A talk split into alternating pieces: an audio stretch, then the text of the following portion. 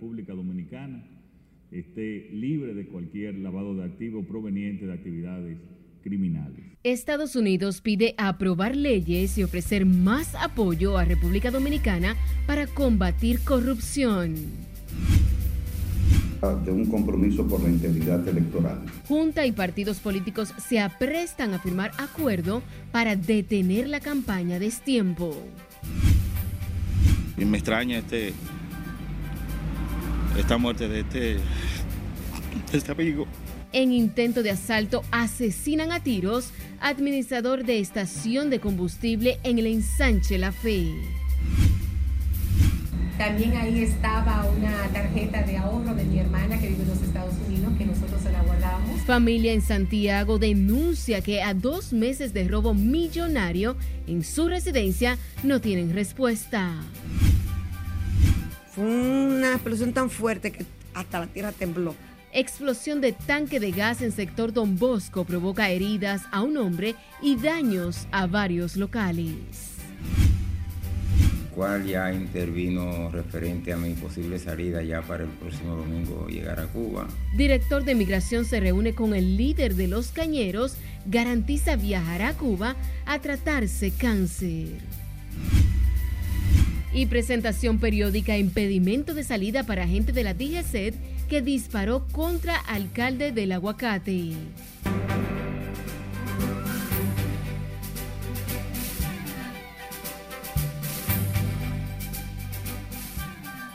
Buenas noches, bienvenidos a esta su emisión estelar de noticias RNN. Soy Janice de León, tenemos mucha información, así que vamos a iniciar de manera inmediata. Lo hacemos con la Junta Central Electoral que dio un plazo de cuatro días a los partidos políticos para analizar la propuesta de carta compromiso presentada por el órgano electoral con lo que busca frenar el proselitismo a destiempo.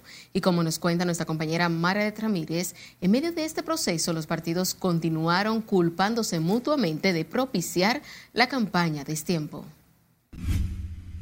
Esta propuesta de un compromiso por la integridad electoral durante más de cuatro horas, los delegados de los partidos políticos, junto al órgano de comicios, debatieron los alcances de la ley para frenar el proselitismo a destiempo. La Junta Central Electoral propuso en una carta compromiso una serie de medidas que van desde la prohibición de la promoción y el reconocimiento de aspirantes, precandidatos o candidatos hasta la colocación de mensajes publicitarios en medios masivos. Nuestra nación exige a todos los actores del sistema un compromiso de prudencia, de propiciar un ambiente de estabilidad donde prime el bien común, sobre todo tras el impacto de una pandemia que afectó al mundo y de una crisis internacional que debe ser enfrentada a través de la institucionalidad democrática. Otra de las propuestas del documento que deberán analizar los partidos es la que prohíbe la colocación de vallas, afiches y el uso de artículos promocionales como camisetas salvo que sea en el interior de locales de los partidos. Se resalta que la igualdad de competencia en la contienda electoral se debe garantizar sin ningún tipo de ventajas de nadie sobre nadie. Mientras las organizaciones continuaron este jueves en un festival de acusaciones donde opositores y oficialistas se culpan mutuamente de propiciar la campaña de destiempo. Lo que ha precipitado la pre-campaña ha sido la competencia entre el Partido de la Liberación Dominicana y la Fuerza del Pueblo por ocupar el segundo lugar, eh, por ser el principal partido de oposición. Es una campaña fuerte, extemporánea. La reelección, el robo, la promoción del transfugismo, llevándose alcaldes, a troche y mocha. ¿Qué es eso? Nosotros como partido somos respetuosos de la normativa legal vigente en la República Dominicana. Nosotros hemos sido los mayores abanderados tanto del respeto de la Constitución como también de las leyes que rigen la materia y el régimen electoral en, en la República Dominicana. Esos avances, la ley establece unos límites en, los recursos que los partidos pueden utilizar y unos topes, pero ya lo hicieron. ¿Está eso fuera del, marco de la ley? Los partidos políticos tienen hasta el 31 de octubre para presentar sus sugerencias y quedaron convocados para el jueves 3 de noviembre concretar la firma de la Carta Compromiso por la Integridad Electoral. Margaret Ramírez, RNN.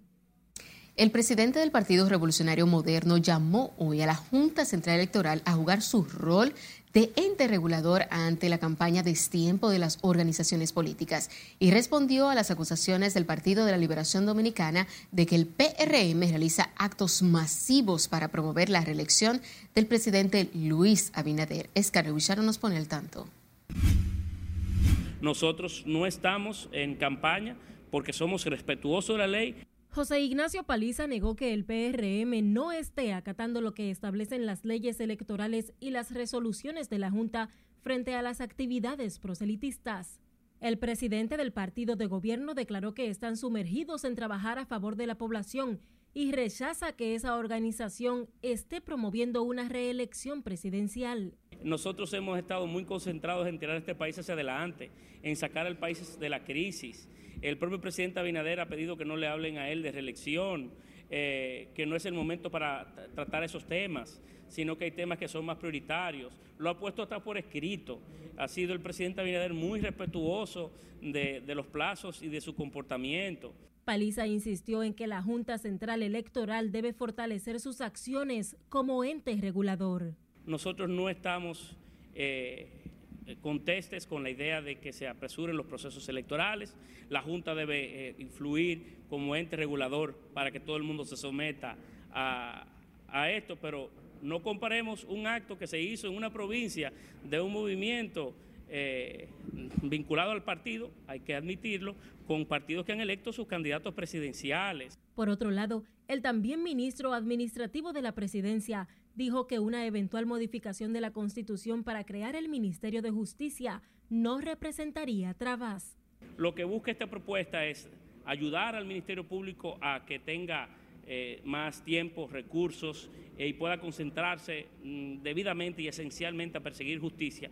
Paliza sostuvo que el Ministerio de Justicia permitirá eficientizar las labores del Ministerio Público y fortalecer las acciones del órgano persecutor contra la corrupción y el crimen organizado. Es Carelet Guillardo, RNN. El aspirante a la presidencia de la República, Ramfis Trujillo, respaldó la advertencia que hizo la Junta Central Electoral de realizar campaña política en momentos, en estos momentos es una violación a la ley. Trujillo dijo que esa situación pone en desventaja a los partidos que tienen menos recursos económicos para competir en las próximas elecciones el tipo de campaña que estamos viendo lo que está haciendo es afectando de una forma nociva a los demás partidos políticos que no están haciendo lo que están haciendo, que no gozan de los recursos eh, que tienen los partidos mayoritarios. Entonces es un desbalance al sistema y atenta contra la competitividad política. Celebro la, la pluralidad, la democracia que estamos viendo en la Junta Central Electoral y la decisión de la Junta de llamarle la atención. Ramfis Trujillo se refirió en esos términos tras asistir a la inauguración del Congreso Internacional Partidos Políticos, Democracia y Derechos que se realiza en el país. La vicepresidenta Raquel Peña y el presidente del Tribunal Superior Electoral, Ignacio Pascual Camacho, encabezaron este jueves la apertura del Congreso Internacional Partidos Políticos, Democracia y Derechos. Ambos destacaron la importancia de proteger el sistema electoral, la democracia y la existencia de los partidos políticos en el país que ha ido decayendo en la región. Este es el valor real, el valor real, el valor palpable de una democracia representativa. Atender las necesidades de nuestros compatriotas no puede depender de la voluntad de los gobernantes en curso. Más bien, este debe responder única y exclusivamente a lo que es la responsabilidad que todo servidor público tiene con su ciudadanía. Si algo así ocurriera, este esfuerzo habrá roto esquemas y nueva forma de ver a los partidos estarán apoderándose de ciudadanos y ciudadanas a quienes deben su existencia los partidos, agrupaciones y movimientos políticos. El Congreso Internacional Partidos Políticos, Democracia y Derechos Políticos se celebrará hasta la noche del viernes en un hotel de la capital dominicana y contará con la participación de distintas agrupaciones partidarias. El presidente Luis Abinader reafirmó este jueves su compromiso de combatir el crimen organizado en todas sus manifestaciones y anunció la creación de un grupo de trabajo en conjunto con Estados Unidos para contrarrestar los efectos del lavado de activos. Laura Marco más. Nosotros estamos decididos a que la República Dominicana esté libre de cualquier lavado de activos proveniente de actividades criminales. El presidente Abinader, al encabezar la tercera reunión de alto nivel con las autoridades norteamericanas, insistió en que la República Dominicana continuará siendo modelo en la región en la lucha contra la corrupción. En ese sentido, el mandatario expresó que es de alta importancia garantizar la seguridad ciudadana y proteger los derechos humanos. Estamos trabajando para fortalecer juntos la seguridad ciudadana de la República Dominicana en el apoyo a la reforma de la Policía Nacional, que como ella expresó y nosotros le hemos dicho en muchísimas otras momentos, no es un trabajo de la noche a la mañana, pero que tiene que empezarse en un momento y ya se empezó aquí hace varios meses y en un mediano y largo plazo pues va a dar los resultados que espera la ciudadanía dominicana. Y también hemos conversado de eh, expandir nuestros esfuerzos conjuntos para de manera regional, tanto Estados Unidos como la República Dominicana, combatir el crimen organizado en todas sus formas. El mandatario además aceptó la propuesta del presidente de Estados Unidos, Joe Biden, de liderar la cumbre de la democracia que se llevará a cabo el próximo año. Eh, vamos a seguir eh, luchando por nuestros valores, que son los mismos valores del pueblo norteamericano y los mismos valores también del pueblo dominicano, que son por la democracia, el respeto a los derechos humanos, pero también en contra del crimen y la corrupción. Así que estaremos ahí defendiendo los valores que son fundamentales para nosotros. En este encuentro que se realizó en el Palacio Nacional, el gobierno norteamericano estuvo representado por la subsecretaria de Seguridad Ciudadana, Democracia y Derechos Humanos, Usdra Sella, quien garantizó el apoyo financiero de su país para la aplicación de las leyes que buscan enfrentar el narcotráfico y transparencia administrativa. En ese diálogo de alto nivel participaron además la Policía Nacional, el Poder Legislativo, la Procuraduría, Interior y Policía, así como el Ministerio de Relaciones Exteriores y otras instituciones vinculadas a estos temas. Laurila Mar, RNN. La creación de un Ministerio de Justicia propuesto por el presidente Luis Abinader conllevaría una reforma constitucional que permita quitar funciones a la Procuraduría General, según el Colegio de Abogados, aunque la FINJUS asegura que la propuesta del mandatario se puede hacer por ley. Nelson Mateo con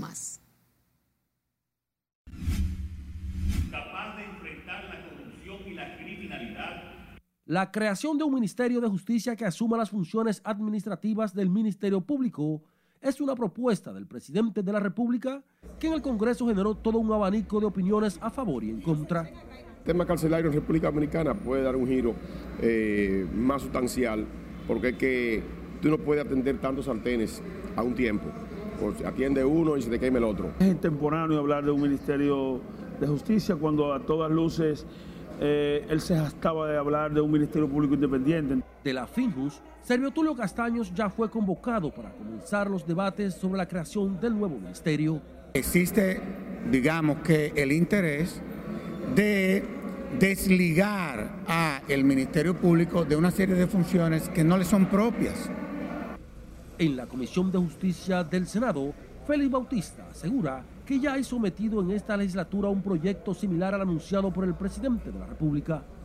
Por ejemplo, todo lo que tiene que ver con, con separar el tema de la, de la el, sistema carcelario, el sistema penitenciario, todo eso iría a ese ministerio. Y todo lo que tiene que ver con la parte específica de la persecución al crimen, la persecución al delito, dejárselo a la Procuraduría General de la República. Aquí es el único país donde el mismo que te investiga, te persigue, también te tranca. Es decir, no es posible y sabemos del esfuerzo y lo que ha encontrado el Ministerio, el Ministerio Público, pero independientemente de eso, si queremos un mejor sistema de justicia, de administración de justicia. Tenemos que necesitar quitar algunas funciones. El presidente de los abogados, de su lado, dice que colocar la Procuraduría bajo la sombrilla de un Ministerio de Justicia sería romper con su encaminada independencia y chocar con la Constitución. Advertimos además que uno de los elementos fundamentales de la autonomía e independencia de los órganos constitucionales, mucho más cuando se trata del Ministerio Público, lo constituye la independencia financiera, tal y como lo ha confirmado en varias sentencias el Tribunal Constitucional. Servio Tulio Castaños respaldó la creación de un Ministerio de Justicia que reste funciones al Ministerio Público y propuso que el proyecto de la autoría del senador Félix Bautista sea utilizado como plataforma. Nelson Mateo, RNN. El presidente de la Cámara de Diputados, Alfredo Pacheco, se mostró confiado en que la propuesta del presidente Luis Abinader de crear un Ministerio de Justicia encontrará consenso en el Congreso Nacional. Pacheco afirmó que la iniciativa aportaría una mejor administración de justicia en el país. Cuenta con la simpatía de amplios sectores de la vida nacional que sabemos que hay que descentralizar eh, los trabajos administrativos que hoy le corresponden al Ministerio Público, como son administración de cárceles y otros aspectos que son importantes, y que, eh, como el presidente dijo que eso era para el año que viene, hay que terminar de consensuar con muchos sectores que eh, tienen su visión sobre este aspecto y sobre este particular, y ello ayudaría a que el propio Ministerio Público y la labor de las fiscalías eh, sea mucho más eficiente porque se le quitaría toda esa parte administrativa que se le otorgaría al Ministerio de Justicia. El presidente Luis Abinader instruyó al consultor jurídico a iniciar de inmediato un proceso de intercambio y consulta con las entidades académicas, gremios profesionales y empresariales para presentar el proyecto al Congreso Nacional el próximo 27 de febrero.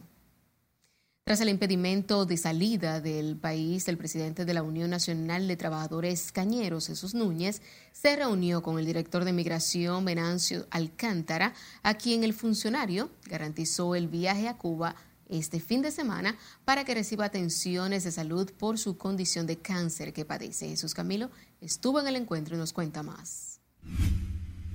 En el año 2018 yo salí a Brasil a un congreso a finales y no me pasó nada. La Dirección General de Migración aclaró que el impedimento de salida del país por el Aeropuerto Internacional de las Américas a Jesús Núñez obedece a una disposición de un tribunal en su contra. Y en tanto el titular de la institución Venancio Alcántara gestionará que el cañero pueda viajar a Cuba este fin de semana. Tras una reunión con el director de Migración, acompañado de Manuel María Mercedes de los Derechos Humanos, acordaron viabilizar el viaje a Cuba recibirá atenciones médicas por un cáncer linfático que padece. El señor director de Migración Venancio Alcántara, el cual ya intervino referente a mi posible salida ya para el próximo domingo llegar a Cuba. En segundo lugar, yo creo que como ciudadano que estoy atravesando una situación de un tumor maligno, un cáncer, a mí no se me podía impedir viajar en ese sentido, María Mercedes, presidente de la Comisión Nacional de los Derechos Humanos, desvinculó al gobierno de estas acciones, tras asegurar que no se trata de una orden estatal, sino una disposición de un tribunal. Cuando hemos hecho la investigación, hemos comprobado que eh, la parte ejecutiva del Estado, representada en el ciudadano presidente, no tiene nada que ver. Y entonces queremos hacer esa aclaración pública al país para que entienda que real y efectivamente son situaciones normales que se han dado en las que Jesús y nosotros los derechos humanos desconocíamos. Migración reiteró además que Jesús Núñez el Cañero no estuvo detenido en ningún momento, que su devolución obedece al cumplimiento de una medida judicial. Jesús Camilo RNN. El juez de la Oficina Judicial de Servicios de Atención Permanente en San Francisco de Macorís, en la provincia de Duarte, Darwin López, impuso este jueves presentación periódica e impedimento de salida al acusado de herir durante un forcejeo al alcalde de El Aguacate. Arturo Mendoza Javier, agente de la Dirección General de Seguridad y Tránsito Terrestre, DGCET, hirió de bala en el abdomen a Orlando Nolasco González, director del Distrito Municipal El Aguacate en el municipio Arenoso, provincia Duarte. El hecho se produjo cuando ambos se encontraban en el frente del destacamento policial del Distrito Municipal del Aguacate y se originara una discusión entre ellos. Y recuerde seguirnos en las diferentes cuentas de redes sociales con el usuario noticias RNN y a través de nuestro portal digital www.rnn.com.do porque actualizamos todas las informaciones las 24 horas del día, los 7 días de la semana. También recuerde escuchar nuestras dos emisiones a través de Spotify y demás plataformas digitales similares, porque RNN Podcast es una nueva forma de mantenerse informado siempre con nosotros. Esta muerte de este este amigo. Nos vamos a nuestro primer corte comercial de la noche. Al volver, detalles sobre el asesinato a tiros del administrador de una estación de combustible en el ensanche La Fe. Wow, lo secuestraron a la doña y se llevaron al niño también. Familia en Santiago se queja de que a dos meses de haber sido víctimas de robo, aún se desconozca la pista de los asaltantes. No serán utilizadas para agredir o para matar. Además, el Ministerio de Interior y Policía recibe armas ilegales por parte del Ministerio Público. Ya volvemos con más información.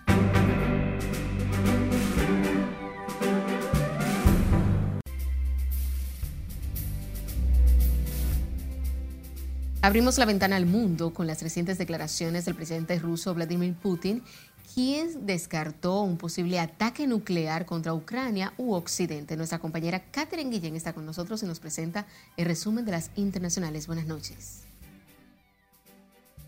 Gracias y muy buenas noches. Aunque Putin admitió que mientras existan las armas nucleares, siempre existirá el peligro de su uso recordó que fue Estados Unidos el único país en agosto de 1945 en utilizar la bomba atómica contra otro estado no atómico, Japón. El presidente ruso Vladimir Putin descartó hoy un posible ataque nuclear preventivo contra Ucrania u Occidente en respuesta a los presuntos planes del Kremlin de utilizar armas de destrucción masiva en el marco de la actual campaña militar en el país vecino. El secretario de Defensa de Estados Unidos, Lloyd Austin, advirtió este jueves al presidente de Rusia, Vladimir Putin, que la respuesta de la comunidad internacional será significativa si lanza un ataque nuclear.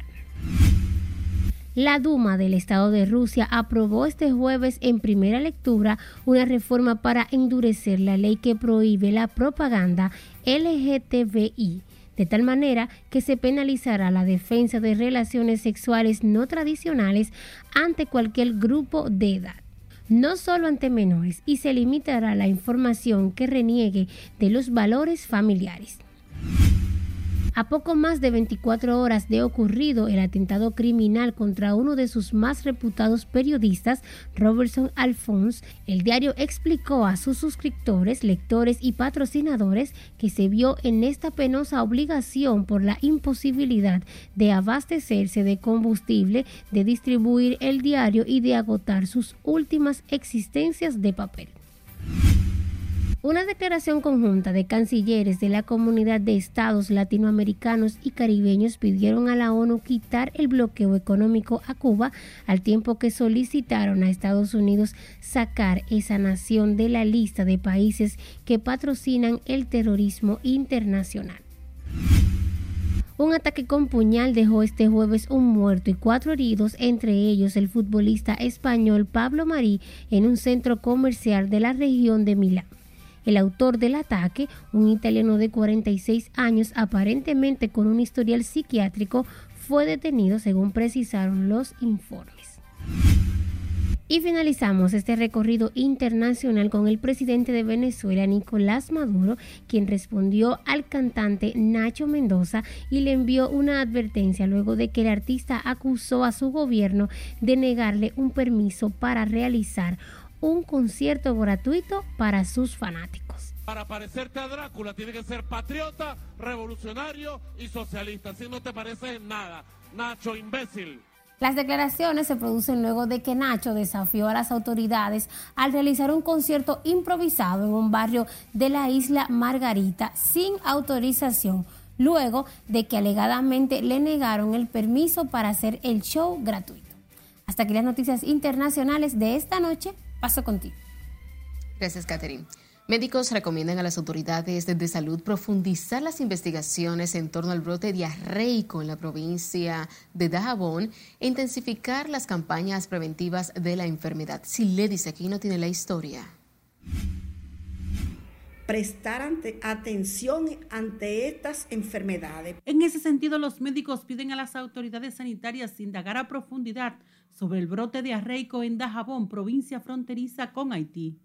Eh, con los casos de Dajabón, que según informes no está certificado que sea, no está confirmado que sea el cólera, pero es una diarrea con deshidratación, hay que buscar la causa, hay que buscar la causa.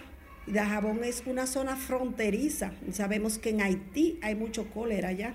Hay que educar a la población hay que activar la vigilancia epidemiológica, hay que hacer un cordón epidemiológico en la frontera para que no tengamos que lamentar con este trasiego de haitianos que hay desde Haití para la República Dominicana y con una frontera porosa que permite de todo. Asimismo, enfatizaron en mantener la higiene como principal medida preventiva para el cólera y cualquier otro tipo de diarrea le exhortamos a la población mantener la inocuidad de los alimentos, eh, mantener la calidad, tener cuidado donde los compramos, en la manera de lavar los alimentos eh, para consumirlos, lavarnos bien, lavarnos bien las manos.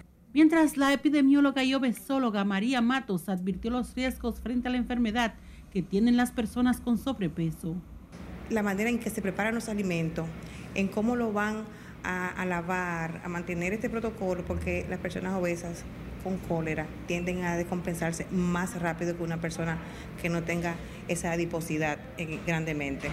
El cólera es una afección causada por el consumo de alimentos y bebidas contaminadas. En el último brote de cólera en el vecino país de Haití, la enfermedad ha matado decenas de personas y cientos han contraído la afección. Sila Disaquino, RNN.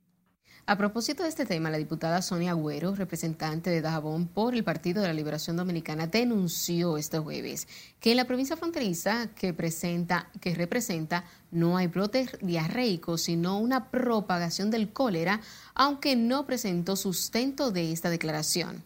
La congresista sostuvo que en su demarcación no existe un cordón sanitario para prevenir la enfermedad y que tampoco se ejecutan jornadas educativas para evitar los contagios, por lo que reiteró su llamado a que se establezcan medidas de salud en esta provincia. Hay que llamar al presidente de la República que tome carta en el asunto y que lleve los epidemiólogos a la provincia de Dajabón, porque eso se va a expandir más porque a Dajabón no solamente entra Dajabón, sino de todas las provincias a hacer mercado, a hacer comercio. O sea que eso se va a extender en el país. Están tapando el sol con un dedo. En Dajabón hay cólera y mucho. Aunque el Ministerio de Salud Pública solo ha notificado un caso de cólera en el país, la diputada llamó al presidente Luis Abinader a que envíe una comitiva de epidemiología a Dajabón para confirmar el brote y que se establezcan mayores cuidados en esta zona. En lo que se ha calificado como un intento de asalto, desconocidos asesinaron de múltiples disparos al administrador de una estación de ventas de combustible ubicada en la avenida San Martín, esquina calle Pepillo Salcedo, en el ensanche La Fe, Distrito Nacional. Juan Francisco Herrera se encuentra en directo para darnos más detalles. Vamos a pasar contigo. Buenas noches. Gracias, así es, justamente a mi espalda fue donde cayó abatido a tiros el administrador de esta estación de combustibles. Y me extraña este, esta muerte de este, de este amigo. El obsiso fue identificado como Francisco Javier Santiago Polanco, de 51 años de edad, quien luego de los delincuentes quitarle la vida, se le llevaron su arma de fuego le dieron unos disparos y, cayó abatido ahí, pero, pero no sé qué extraño que a esa hora o a la hora que fue, con tantas personas y con tantos movimientos, cosas sucedan, eh, ese tipo de cosas sucedan así. Según testigos, dos hombres que se desplazaban en una motocicleta entraron a la estación y se acercaron al cubículo 1 y 2 del comercio, donde se encontraba el gerente. Estos delincuentes están prácticamente que creen que la vida del humano es la vida de un pollo, vamos a decir, como dice la palabra, porque ese señor ahí muy trabajador, serio, y vienen y le arrebatan la vida así, y hasta ahora no se saben lo, lo aclarecido de los hechos. Este crimen a plena luz del día en una de las calles más transitadas de la capital generó temor y alarma. Por eso demanda mayor vigilancia en el ensanche de la fe. Hay poca vigilancia, más que por aquí la policía no pasa mucho, porque sabes que es una, una vía, ¿sabes? una avenida y esto es un poco peligroso, porque, yo, estaba arriba cuando pasó sí, un motor que llegaron ahí, rápidamente le dispararon, como vieron que estaba armado para que no le tiraran y eso seguro. Los tigres le tiraron y se embalan de una vez. Según testigos del hecho, el administrador de la estación fue abatido a tiros en un intento de asalto por parte de varios desconocidos. El cuerpo sin vida de Francisco Javier Santiago fue trasladado a patología forense. Agentes policiales hacen las investigaciones para dar con el paradero de los dos antisociales que cometieron el crimen. Vuelvo contigo al estudio. Muy lamentable. Muchas gracias por el reporte. Desconocidos a bordo de una motocicleta ultimaron a tiros a un propietario de un dealer de vehículos en Gaspar Hernández, provincia de Espaillat. La víctima fue identificada como Oliver Núñez Arbelo, quien según versiones fue baleado en un intento de atraco. Según se informó, el joven se asustó y en ese momento corrió recibiendo un disparo en la cabeza que le cegó la vida. Sus familiares piden apresar a los culpables de este lamentable hecho. Y sepa que las autoridades policiales encontraron muerto un estadounidense en una villa en Las Terrenas, provincia de Samaná. El extranjero, identificado como Mario Jack Oliver, fue hallado amordazado con golpes en el cráneo y signos de estrangulamientos. El hecho se produjo luego de que antisociales irrumpieran en la vivienda del hombre, de donde sustrajeron varios relojes de la marca Rolex y una caja fuerte. En tanto que una pareja de esposos denunció que fueron víctimas de un robo millonario y en su residencia ubicada en la urbanización Quitas de Potenzuela en Santiago. Según indicaron, los delincuentes se llevaron una caja fuerte y contenía dinero en efectivo, títulos de propiedad originales, pasaporte y otros bienes. También ahí estaba una tarjeta de ahorro de mi hermana que vive en los Estados Unidos, que nosotros se la guardábamos. También sustrajeron todas las joyas mías y de mi esposo, sus reloj, uno mío también, Michael Kors. Se llevaron todos los perfumes, entre otras prendas de vestir. Cuando llego a la habitación, entonces veo que la puerta está abierta y, miro y están todas las gavetas abiertas. Me dio sospecha y vuelvo y doy otro paso y veo otras gavetas que están abiertas. Cuando paso también donde están las mesitas de la, de cama, todas están abiertas. Cuando miro el closet, toda mercancía, o sea, culto, cartera de la señora, zapatos, todo estaba tirado. Yo me sorprendí y lo que pensé, wow, lo secuestraron a la doña y se llevaron el niño también. El robo se perpetró el martes 23 de agosto en horas de la tarde y según indicaron, decidieron dar a conocer la información ahora porque a la fecha las autoridades no le han dicho nada y según ellos se les pidió guardar silencio para no entorpecer las investigaciones. El Ministerio Público de Santo Domingo Este entregó al Ministerio de Interior y Policía 152 armas de fuego ilegales recuperadas mediante operativos a nivel nacional. El ministro de Interior y Policía se informó que la entrega de las armas forma parte de la estrategia integral de seguridad ciudadana Mi País Seguro. Aquí se está haciendo un esfuerzo serio para que las armas que son utilizadas para delinquir no vuelvan a las calles. Y yo quiero reiterar, el compromiso que nosotros hemos hecho con el país, las armas decomisadas por el sistema judicial, por el Ministerio Público, por la Policía Nacional, por el Ministerio de Interior y Policía y por otras instancias que cooperan en este esfuerzo, no volverán a las calles, no serán utilizadas para agredir o para matar a ningún ser humano. Jesús Vázquez Martínez dijo que los esfuerzos en la recuperación deben continuar en todo el país hasta recuperar todas las armas de fuego ilegales y así poder brindar al país un mejor clima de paz y seguridad. Por salarios reales dignos y trabajo decente nos vamos a otra pausa comercial. Cuando estemos de regreso, tendrá detalles del acuerdo firmado entre empresarios y sindicalistas para mejorar las condiciones laborales. Una explosión tan fuerte que hasta la tierra tembló. Además, detalles sobre la explosión de un tanque de gas en Don Bosco, donde resultó herida una persona. Y les contamos hacia dónde se trasladará el presidente este fin de semana. Esta es la emisión estelar de Noticias RNN. No le cambie.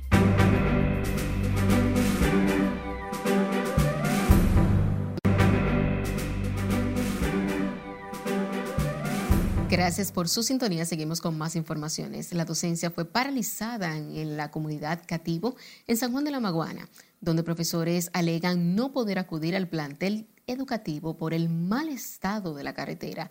Julio César Mateo nos cuenta más. Según los docentes, ya varios han sido víctimas de robo de motocicletas, las que dejan a mitad de camino por el mal estado de la vía. Tenemos que dejar los vehículos lejos, ya un maestro perdió un motor, lo dejó, lo dejó parado a dos kilómetros de la escuela y cuando fue a buscar tuvo que irse a pie. No es posible eso.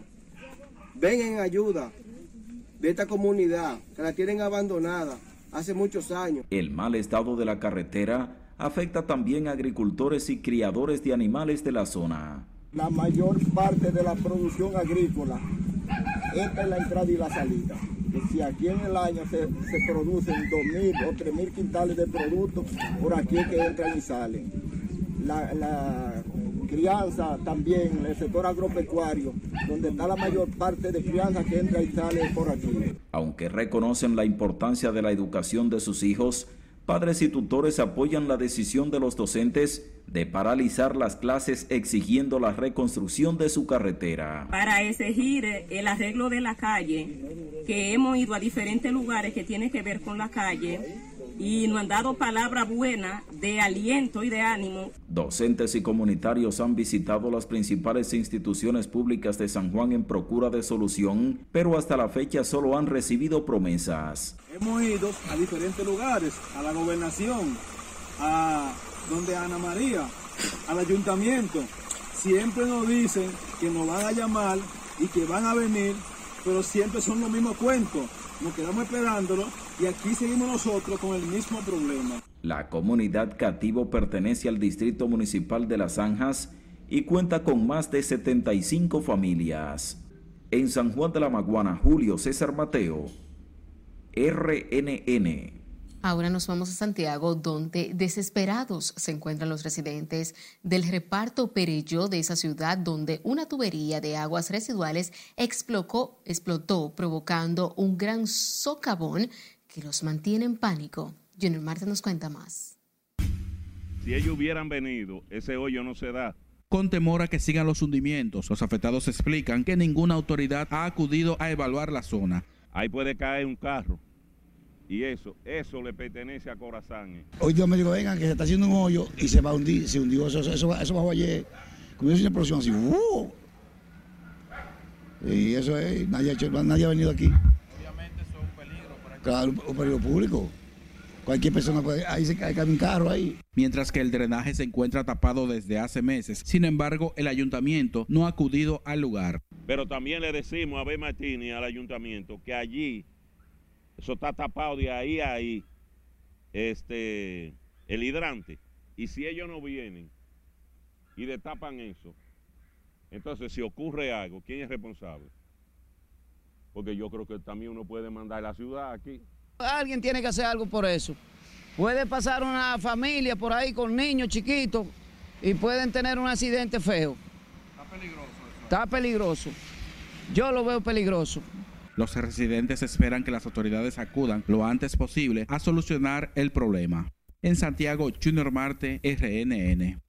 La Corporación de Acueducto y Alcantarillado de Santiago y el Sindicato de Trabajadores de esa institución firmaron un acuerdo de conciliación que busca mejorar las condiciones laborales. El ministro de Trabajo, Luis Miguel de Camps García, expresó que este ejemplo de diálogo debe ser imitado por otros actores a lo largo y ancho de la geografía nacional.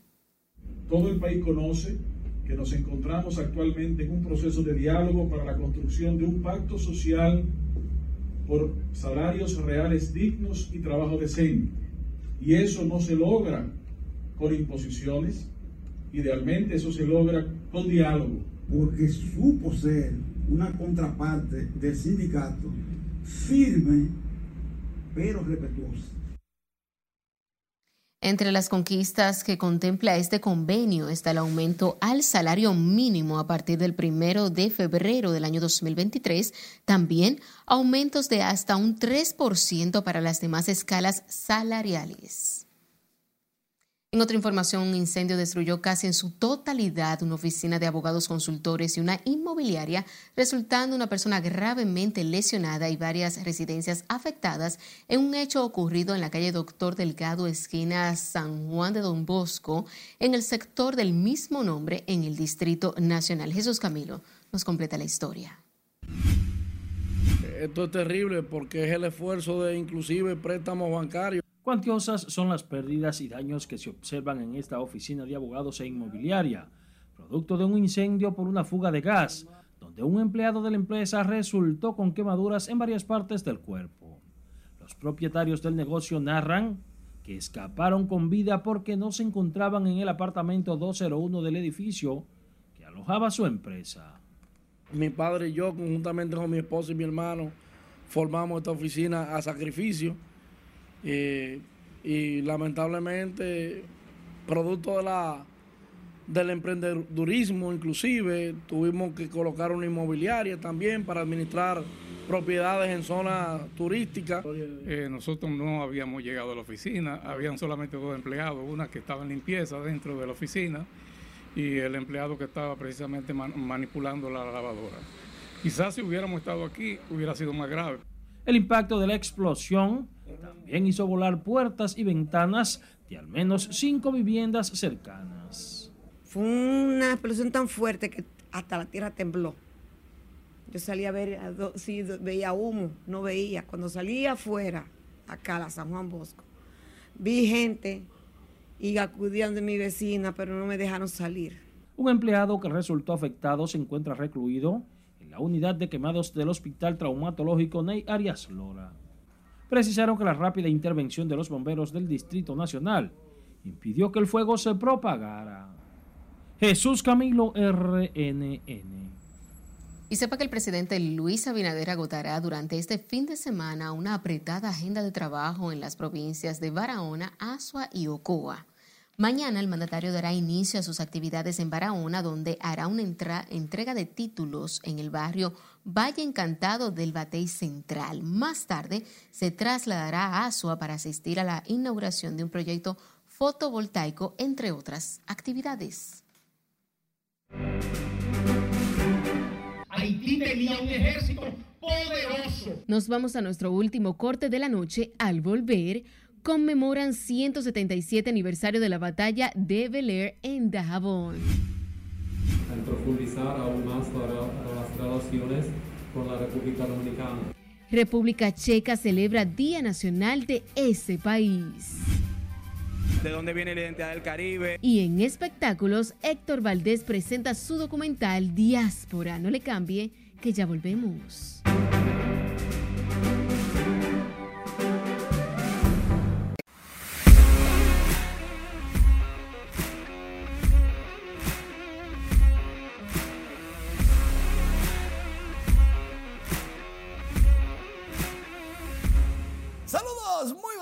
Noches. Iniciamos la entrega deportiva con el béisbol invernal de la República Dominicana. Solamente dos partidos, pero les cuento que en el estadio Cibao de Santiago, Andretti Cordero remolca primero dos carreras y luego la tercera con un elevado de sacrificio gana a nota de cabeza y el juego se terminó a sí mismo. Las Águilas tres carreras por cero desde el tercer episodio hasta el final. El héroe ofensivo, Andretti Cordero. Algo así como Andretti Cordero 3, las estrellas 0. Con la victoria, las águilas empatan en el primer lugar con los Tigres del Licey. Marca de siete victorias y tres derrotas. Y las estrellas caen al cuarto lugar. Mientras tanto, en el estadio Quisqueya, Juan Marichal, Carlos Peguero remolca dos carreras, empatando el juego 2 a 2 en la cuarta entrada. Los gigantes parecía que venían con fuerza para doblegar a los alicaídos leones del escogido. Las cosas no pintan bien. En el quinto venía Henry Urrutia con un sencillo por el medio del terreno, remolcaba otra carrera y estaba 3 por 2 ganando a los gigantes, pero coming from behind, viniendo desde atrás, los leones lograron dos carreras, se colocó 4 a 3 el juego y Sandro Fabián consiguió doblete, remolcador de la quinta vuelta. Luego los Leones llegaron a 6 Ganaron el compás de 12 hits, 6 carreras por 3 y se mueven ligeramente en el sótano. Ahora empatan con los toros 3 y 7 ambos. Y precisamente en la romana llovió y mucho. Licey Toro suspendido, nueva fecha el martes primero, allá mismo en el Corral. Lluvia en el este de la República Dominicana. Y bueno, hablando del este de la República Dominicana, en Bávaro se inauguró o inició el torneo número 18 anual de dominó mundial. Increíble, pero cierto, todo, todo lo que está ocurriendo alrededor del deporte en la República Dominicana. Ahí andaba el ministro de Deporte Francisco Camacho, Fernando Villalona cantó el himno nacional, don Hipólito Mejía juega, dominó, profesionalmente, bien. Dice él que él perdió, pero que está feliz porque participar lo principal y le dio la bienvenida junto con el ministro Camacho a todos los jugadores. Hay más de 600 jugadores en el Bávaro Convention Center. Nuestra página web está repleta de informaciones, rnn.com.do. El calendario de la Serie del Caribe, Gran Caracas, para que vayan haciendo planes. Ocho equipos, dos estadios por otro lado, la romana inicia el montaje del torneo de baloncesto superior. Llegan delegaciones extranjeras para una competencia de botes de alta velocidad. El Licey consigue un catcher en lo que vuelve Nottingham, que no es del de Robin Hood. Dominicanos conquistan 32 medallas en el Panamericano Universitario República Dominicana va a Juegos de Mar y Playa. La provincia de Duarte gana la Copa de Judo. Por ahí viene también un refuerzo de las Águilas. En fin, tenemos muchas informaciones para que siempre en materia deportiva, farándula, diversión, economía, internacionales. Bueno, entonces. Somos un equipo completo. Estamos activados. Para que se mantengan informados a través de las redes sociales. Como debe de ser. Muchísimas gracias, Mari. Las autoridades gubernamentales en la provincia de Dajabón conmemoraron este jueves el 177 aniversario de la batalla de Bel Nuestro compañero Domingo Popoter nos cuenta más en la siguiente historia. Hoy es un día especial para la patria de Duarte. Fue un 27 de octubre del 1845 cuando el general Francisco Antonio Salcedo lideró la batalla en el Cerro de Beler, ubicado en la provincia de Dajabón, manifestación que buscaba liberar al país del dominio haitiano. Hoy, 177 años después, autoridades rinden tributo a esos héroes que por orden del entonces presidente de la época, Pedro Santana, combatieron hasta la muerte. Invito a mis ciudadanos a mantener la disposición de defender nuestro territorio y no abandonar la tierra que nuestros héroes conquistaron y también avanzar hacia el desarrollo pleno. El acto se inició con el izamiento de la bandera y entonación del himno nacional y luego un desfile de las autoridades civiles y militares hasta el monumento de Beler. Posteriormente, el presidente de la Comisión de Efemérides Patria, Juan Pablo Uribe, recordó cómo fue que las tropas dominicanas vencieron al ejército invasor haitiano. Haití tenía un ejército poderoso y durante años se mantuvieron guerreando, impidiendo que la independencia dominicana se consolidara y que los dominicanos y las dominicanas nos desarrolláramos social y económicamente. Además de la gobernadora de Dajabón y el presidente de la Comisión de Efemérides Patria, estuvieron presentes en el acto el general Germán Rosario Pérez, comandante de la Cuarta Brigada con asiento en Mao, entre otros. En la provincia fronteriza de Dajabón, Domingo Popoter, RNN. La Embajada de la República Checa en el país celebró hoy el Día Nacional de esa nación, donde el cuerpo diplomático acreditado en el país garantizó el fortalecimiento de los lazos de amistad y las relaciones bilaterales con la República Dominicana. Destacaron que en lo que va de años, cerca de 20.000 turistas checos han visitado el país, por lo que se comprometieron a seguir impulsando ese sector, así como el intercambio comercial.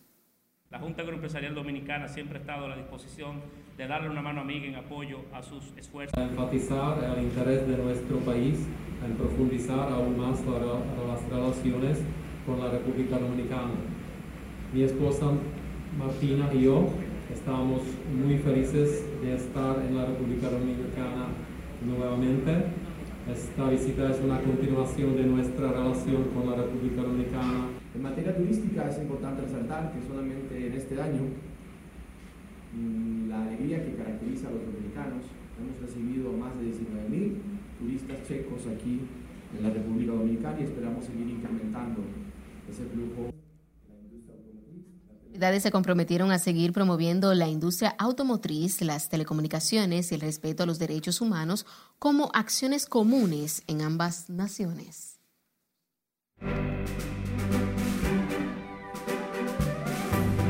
Ha llegado el momento de conocer las informaciones en el mundo artístico y para ello nos acompaña nuestra compañera Ivonne Núñez. Vamos a pasar contigo. Buenas noches. Muy buenas noches, nos dimos cita al lanzamiento del interesantísimo documental Diáspora del cineasta Héctor Valdés. Veamos de qué se trata.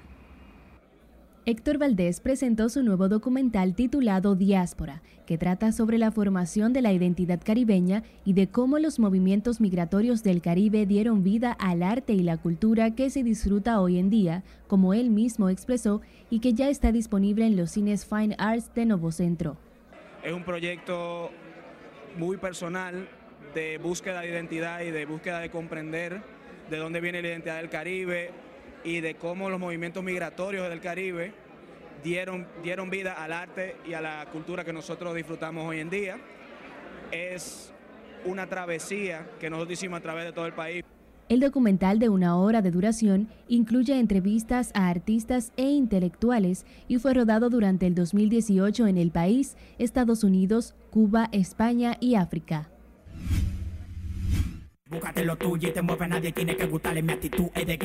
El exponente de música urbana, el Alfa el Jefe, comunicó a través de una historia de Instagram que no tiene previsto giras en Estados Unidos, esto luego de que surgiera la noticia de que se habría pospuesto un supuesto show. Estos rumores sobre el intérprete se manifiestan a partir de que se difundiera la noticia de la cancelación del concierto Mozart La Para al Next Level que estaba pautado para el próximo 23 de noviembre.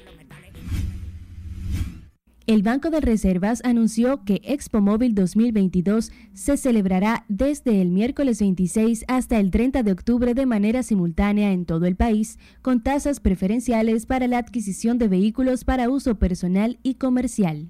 Este año contamos con el respaldo de más de 250 concesionarios y dealers del país. Los financiamientos de vehículos tendrán las siguientes facilidades. Atractivas tasas fijas y hasta 24 meses. Entre las facilidades que trae la feria este año se encuentran hasta un 90% de financiamiento, hasta 7 años para pagar y el pago de préstamo a iniciar en febrero del año 2023. Vine a visitarla al hospital porque me siento muy emocionada. Este jueves salió a relucir en redes sociales una fotografía de la cantante colombiana Carol G junto a la fam que dio a luz en su concierto y con la bebé en brazos. Carol, que ayer sorprendió en varias historias de Instagram al mencionar que la mujer alumbró en pleno show mientras ella cantaba el maquinón en Fresno, California, y que por ello decidió investigar los datos cuando terminó el tema y fue a visitarla al hospital. El Banco Central de la República Dominicana puso en circulación cuatro nuevas obras de su colección bibliográfica durante acto encabezado por el gobernador Héctor Valdés Albizu en el marco de la celebración del 75 aniversario de la institución. Las nuevas obras son Historia y Lengua, la presencia canaria en Santo Domingo, el caso de la Sabana de la Mar de Irene Pérez Guerra, La guerra no es para nosotros de Iván García Guerra, un mundo chiquito que cabe en un sueño, textos infantiles de César Sánchez Veras y Los Hermanos de la Costa, incursiones en la literatura dominicana de Danilo Menera. Con estos ejemplares se suman 238 títulos de arte y literatura, también de ciencias sociales y economía, también entre otros temas. Hasta aquí, RNN Diversión. Feliz resto de la noche de este jueves. Gracias. Finalizamos esta emisión estelar de Noticias RNN. Feliz resto de la noche.